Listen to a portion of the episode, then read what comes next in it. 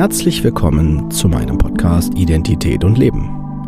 Der Fachpodcast von und mit Kurt Neubersch.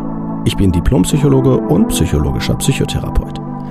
Dieser Podcast soll jeden ansprechen und dabei unterstützen, die eigene Identität anzuerkennen und die damit verbundene Autonomie zu leben.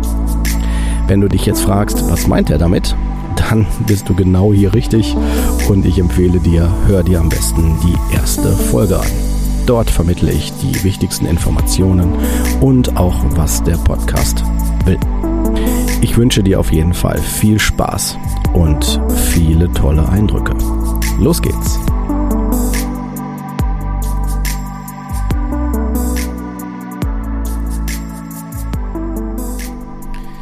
Herzlich willkommen zur 19. Folge von der Selbstverleugnung. Der, der, Begriff Selbstverleugnung wird euch sicherlich im Alltag schon mal begegnet sein, dass ihr den umgangssprachlich gehört habt. So. Ähm, vielleicht mehr oder weniger in der Alltagssprache, wobei der Begriff ja schon sehr spezifischer äh, ist. Äh, oder halt natürlich auch von dem, dass ich Ihnen jetzt mitteile und ihr dazu eine Vorstellung habt. Warum ich diesen Begriff hier eine, eine extra Folge, also eine extra Folge für dieses Thema mache, hat damit zu tun, weil ähm, die Selbstverleugnung, auf die ich gleich eingehe, einen ganz hohen Einfluss hat auf, wie in so einem Spinnennetz, quasi, dass es wenn die Selbstverleugnung ähm, aktiv ist, dass sie in allen Bereichen sofort in die in der Dynamik wie, äh, spürbar wird. Und zwar müssen wir uns erstmal klar machen, was ist überhaupt eine Selbstverleugnung?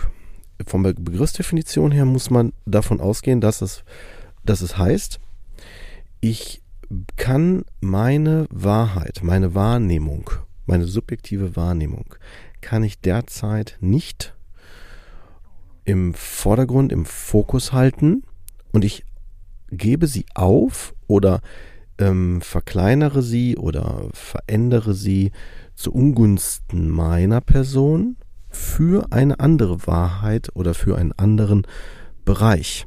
So kann man es am besten formulieren. Das ist jetzt sehr allgemein. Äh, mit Beispielen arbeiten ist immer einfacher. Wenn ich zum Beispiel, wie in der vorherigen Folge, wo es um die Daseinsberechtigung geht, wenn ich mir also keine Erlaubnis gebe, da zu sein, dann äh, ist es vor allen Dingen wichtig, ähm, mich selbst, mir selbst nicht zu viel Raum zu geben. Also, dass ich nicht zu viel Perspektive bekomme. Das bedeutet, hier ist eine Selbstverleugnung notwendig. Also eine, die Psychologie spricht, die Psychoanalyse, äh, Psychoanalyse spricht sogar von einer Abspaltung im Sinne von, dass dass die Selbstverleugnung ein, eine, eine Technik ist, wenn man so möchte, äh, in Bezug auf Abspaltung. Wobei das auch nochmal zwei unterschiedliche Begriffe sind, aber ich will jetzt nicht zu sehr aus, auf den psychoanalytischen Aspekt eingehen, sondern mehr umgangssprachlich allgemein erklärend bleiben, damit ihr wisst, worauf ich hinaus will. Die Selbstverleugnung ist sogar sehr, sehr, sehr effektiv, weil sie bedarf nicht viel ähm, Intellekt. Also ich kann zum Beispiel auch, wenn ich wenn ich jetzt nicht so sehr differenziert über mich nachdenke oder, oder sinniere oder wenn ich zum Beispiel allein von meiner Reife her, entwicklungsbedingt meine ich jetzt, nicht abwertend, das ist sowieso nicht, das ist nicht meine Haltung, aber wenn wir jetzt davon ausgehen, kleine Kinder oder generell Kinder, äh, die vielleicht diese ganzen, die diesen ganzen intellektuellen Horizont noch nicht haben, ähm, gehen auch total intu intuitiv in diese Thematik rein, indem sie dann zum Beispiel sagen, okay, wenn ich hier jetzt keinen Raum habe, dann muss ich was anderes machen. Dann muss ich, muss ich das vermeiden, muss ich in eine andere, in einen anderen Fokus gehen. Man versucht zum Beispiel dann äh, in dem Moment, das ist keine Selbstverleugnung, ich will nur jetzt auf die Abspaltung erstmal reingehen, also oder dieses, dieses, dass ich versuche, eine belastende Situation zu verlassen indem ich dann gedanklich rausgehe, nicht mehr zuhöre, abschalte und so weiter. Das ist erstmal ein gesunder Mechanismus, wenn wir jetzt bei diesem Beispiel bleiben. Die Selbstverleugnung würde dann ansetzen, wenn ich mich selbst rausnehme, mich zurücknehme, weil ansonsten müsste ich zu viel aushalten. Unangenehmes aushalten. Sei es in mir selber, dass ich sage, ich möchte das nicht, ich lehne das ab an mir selbst. Oder indem ich sage, äh, ich, ich, ich habe es so gelernt. Also im Sinne von nicht, dass ich es bewusst entscheide oder auch automatisch entscheide, sondern dass ich sage, es ist mir nicht beigebracht worden. Ich weiß gar nicht, wie das geht. Es ist so etwas ganz Normales, wenn zum Beispiel die Eltern sagen, Ruhe am Tisch. Ja, also hier will ich nichts mehr hören.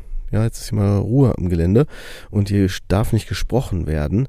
Dann lerne ich ja, ich darf mich nicht mitteilen. Ich darf in dem Moment mir nicht diesen Raum nehmen. Ich darf mich nicht irgendwie zeigen. Und das kann dann dazu führen, dass ich dies übernehme und mich dann quasi selber verleugne. Also die Be Gefühle, die Bedürfnisse, die an dem Tisch vielleicht sonst vermittelt worden wären oder dergleichen. Und das ist etwas, was ähm, ganz, ganz wichtig ist, das war jetzt nur ein plakatives Beispiel, weil es kann auf allen Ebenen das, das durchziehen. Wenn ich mich zum Beispiel auf einer Partnerschaftsebene selbst verleugne, dann kann ich nicht in den Kontakt gehen mit der anderen Person dann, dann bin ich nicht äh, spürbar, bin ich nicht sichtbar. Das ist natürlich ideal bei einem Partner, der damit ähm, umso besser umgehen kann. Zum Beispiel, wenn er narzisstisch ist, wenn er sehr selbstverliebt ist, wenn er sich selber selber im Vordergrund sehen will, dann ist es gut, wenn der andere sich verleugnen kann. Und wenn jemand zum Beispiel den anderen einfordert, also im Sinne von so, also Wunsch nach Präsenz, nach Kontakt und sagt, hey, hör mal, wie geht's dir denn? Und der andere aufgrund seiner Erfahrung mit der Selbstverleugnung weiß gar nicht, was gemeint ist, sagt vielleicht gut, ne? Und dann wird nachgefragt, ja, aber wie gut denn? Was ist denn da los? Und so weiter. Und dann äh, man merkt, ui, da kommt nichts mehr. So, oder, oder, oder es fällt schwer. Oder man weiß es nicht weiter auszuführen. Dann kann das, muss nicht immer, aber kann das ein Zeichen dafür sein, dass ich das nicht gelernt habe, dass ich mich mir diesen Raum, diese, diese, diese, ich nenne es mal, Sensibilisierung nicht gebe.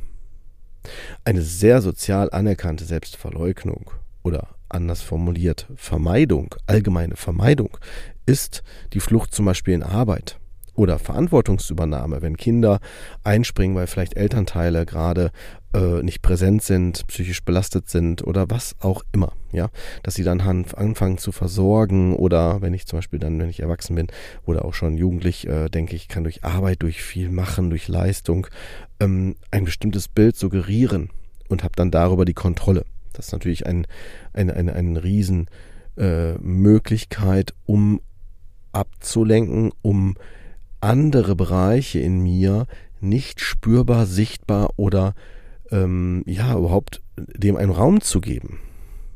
Zum Beispiel kann es auch äh, sein, dass ich mir entsprechend auch einen Beruf fehle. Zum Beispiel Psychotherapeuten sind sehr, ähm, sagen wir mal, dafür prädestiniert, wenn sie nicht auf sich aufpassen, dass sie äh, dadurch, dass sie ja den Fokus hauptsächlich auf andere haben, dass sie dann sich selbst äh, total verleugnen, nicht im Blick haben, nicht sehen. Gibt es auch in anderen Extremen natürlich. Aber nur um da mal ein Beispiel zu nennen, dass äh, der Fokus auf wer bin ich, was sind meine Bedürfnisse, dass dieser Bereich durch den Prozess der Selbstverleugnung komplett abgespalten werden kann. Dass er nicht spürbar wird, dass er nicht wahrgenommen werden kann. Ich hoffe, es ist ein bisschen klar geworden, was der Begriff erstmal allgemein bedeutet. Natürlich ist der Senf eng verwandt, möchte ich hier noch einmal betonen, mit anderen ähnlichen Begriffen, wie zum Beispiel Vermeidung oder Abspaltung oder Ablenkung oder so. Das sind so Begriffe, die sind dem sehr nahe. Ähm, und da könnte man jetzt sicher, sicherlich wortklaubereimäßig das noch genauer differenzieren, was es genau heißt. Ich würde aber ähm, eher den, die Zeit für dieser Folge nutzen, um euch deutlich zu machen, wo die ähm, Problematik dann auch im Bereich des Lebens, des Lebendigseins und der Identität dann, ähm, ja, also wo es da hingeht mit diesen Dingen. Und zwar müssen wir uns aus meiner Sicht klar machen, wenn ich äh, dazu neige, mich selbst zu verleugnen, mir selber keinen Raum zu geben, dann äh, werde ich mit hoher Wahrscheinlichkeit gerade in den Bereichen, wo ich innere Bedürfnisse habe, wo ich merke, es ist mir aber eigentlich wichtig, dann werde ich merken, dass ich da in eine Resonanz gehe. Das heißt, ich spüre da was. dann kann es sein, dass ich zum Beispiel ein sehr starkes, eine sehr starke Emotion in dem Zusammenhang ist Eifersucht. Wenn ich mir zum Beispiel selber, ich mache mal ein ganz plakatives Beispiel, selber verwehre, ja, ähm, laut zu sein, mal vielleicht zu spät zu kommen oder solche Sachen, indem ich dann zum Beispiel nicht, dass man es bewusst macht, aber indem ich mir sage, ich muss immer genau pünktlich kommen, ich muss genau zu einer gewissen Uhrzeit da sein oder überpünktlich da sein und so weiter, dann werde ich natürlich gerade Personen, die das nicht einhalten, die das äh, aus anderen Gründen halt zu ihrem eigenen Vorteil nutzen, werde ich natürlich entsprechend äh, darauf reagieren, indem ich sage, das geht gar nicht, wie kann das denn nur und überhaupt und so weiter. Und das kann hingehen bis zur, also in dem Moment ist erstmal dann Wut, aber bis hin zur Eifersucht, dass ich mir denke, boah, ich bin schon ein Stück weit neidisch darauf. Das muss nicht immer so sein, bitte nicht falsch verstehen, aber ich will auf ein bestimmtes Phänomen hinaus, dass ich dann merke, wie kann denn die Person denn nur? Wieso erlaubt die sich das? Erdreistet sich die Person das? Ich mache das ja auch nicht. Wisst ihr? Also mit diesen Gedanken möchte ich euch einladen dahingehend, dass ja dahinter stecken kann, dass ich das deswegen nicht mache, weil ich mir es nicht erlaube, weil ich es bisher nie durfte oder nicht wusste, wie es geht oder ich dachte, das darf man nicht. Ne? Das ist äh, mir wichtig, euch deutlich zu machen, weil sowas geht in eine Symptomwertigkeit. Das kann hingehen bis zu einem Zwang, bis zu einem Zwangsverhalten, bis hin zu Depressionen. Das kann also mit das beeinflussen oder auch körperlich, dass ich körperlich reagiere, dass ich zum Beispiel dann irgendwie Kopfschmerzen bekomme, Migräne oder dass ich, dass ich Schmerzen habe. Schmerzen ist auch ein klassisches Beispiel, weil Schmerzen mich immer ausbremsen.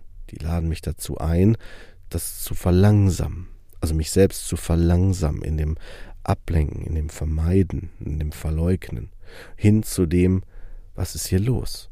Bremse, Bremse, Bremse. Guck hin, schau hin, wo verleugnest du dich?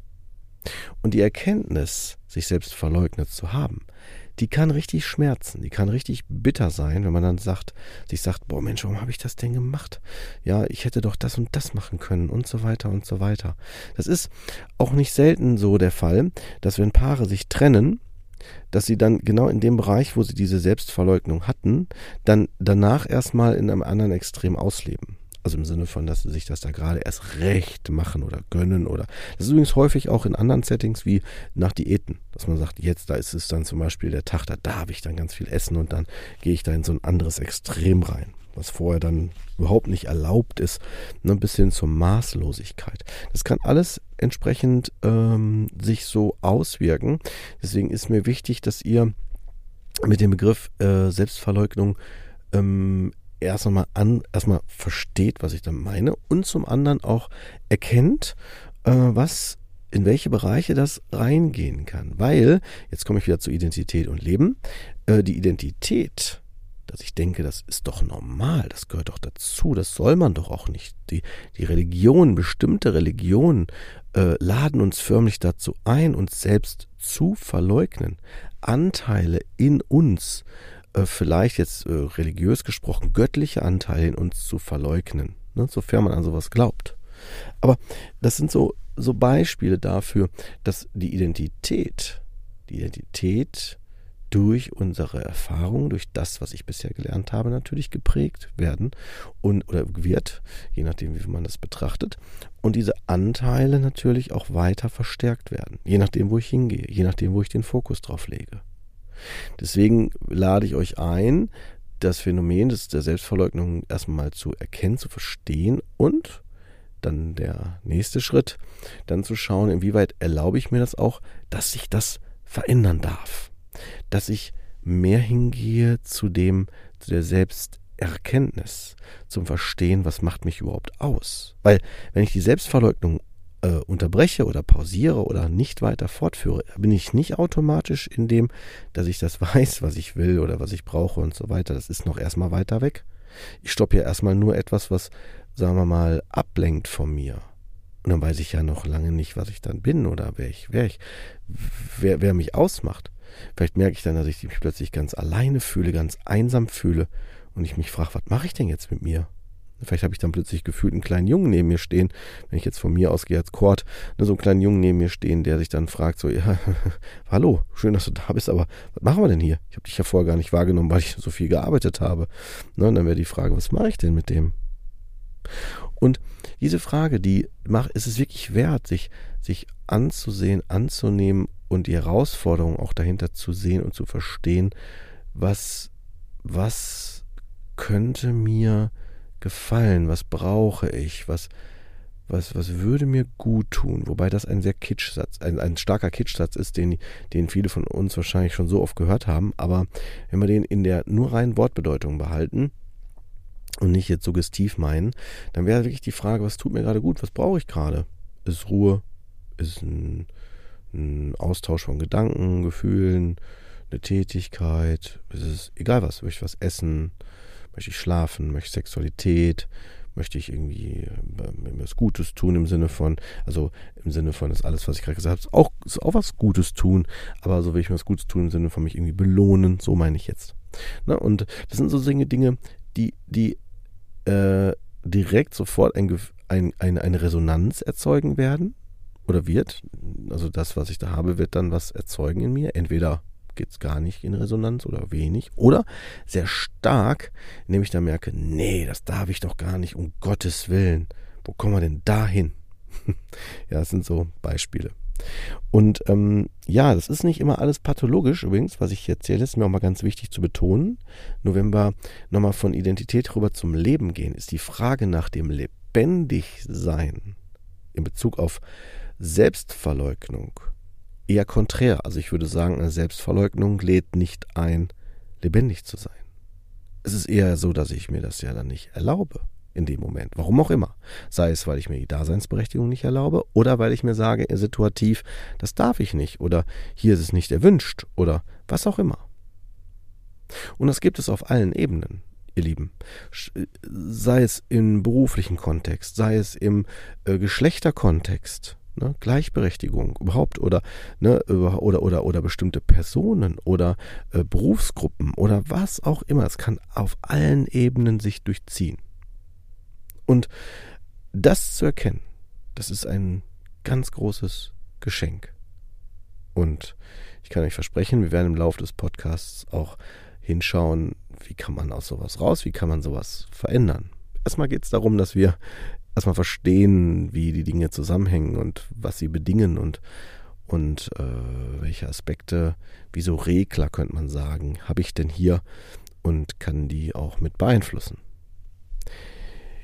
Ich würde euch jetzt gerne auch mit dieser Fragestellung, diesen Ausführungen gerne alleine lassen und euch weiterdenken lassen und euch weiter inspirieren lassen mit euren eigenen Gedanken. Und ja, in diesem Sinne wünsche ich euch noch einen angenehmen Tag und ja, bis zum nächsten Mal.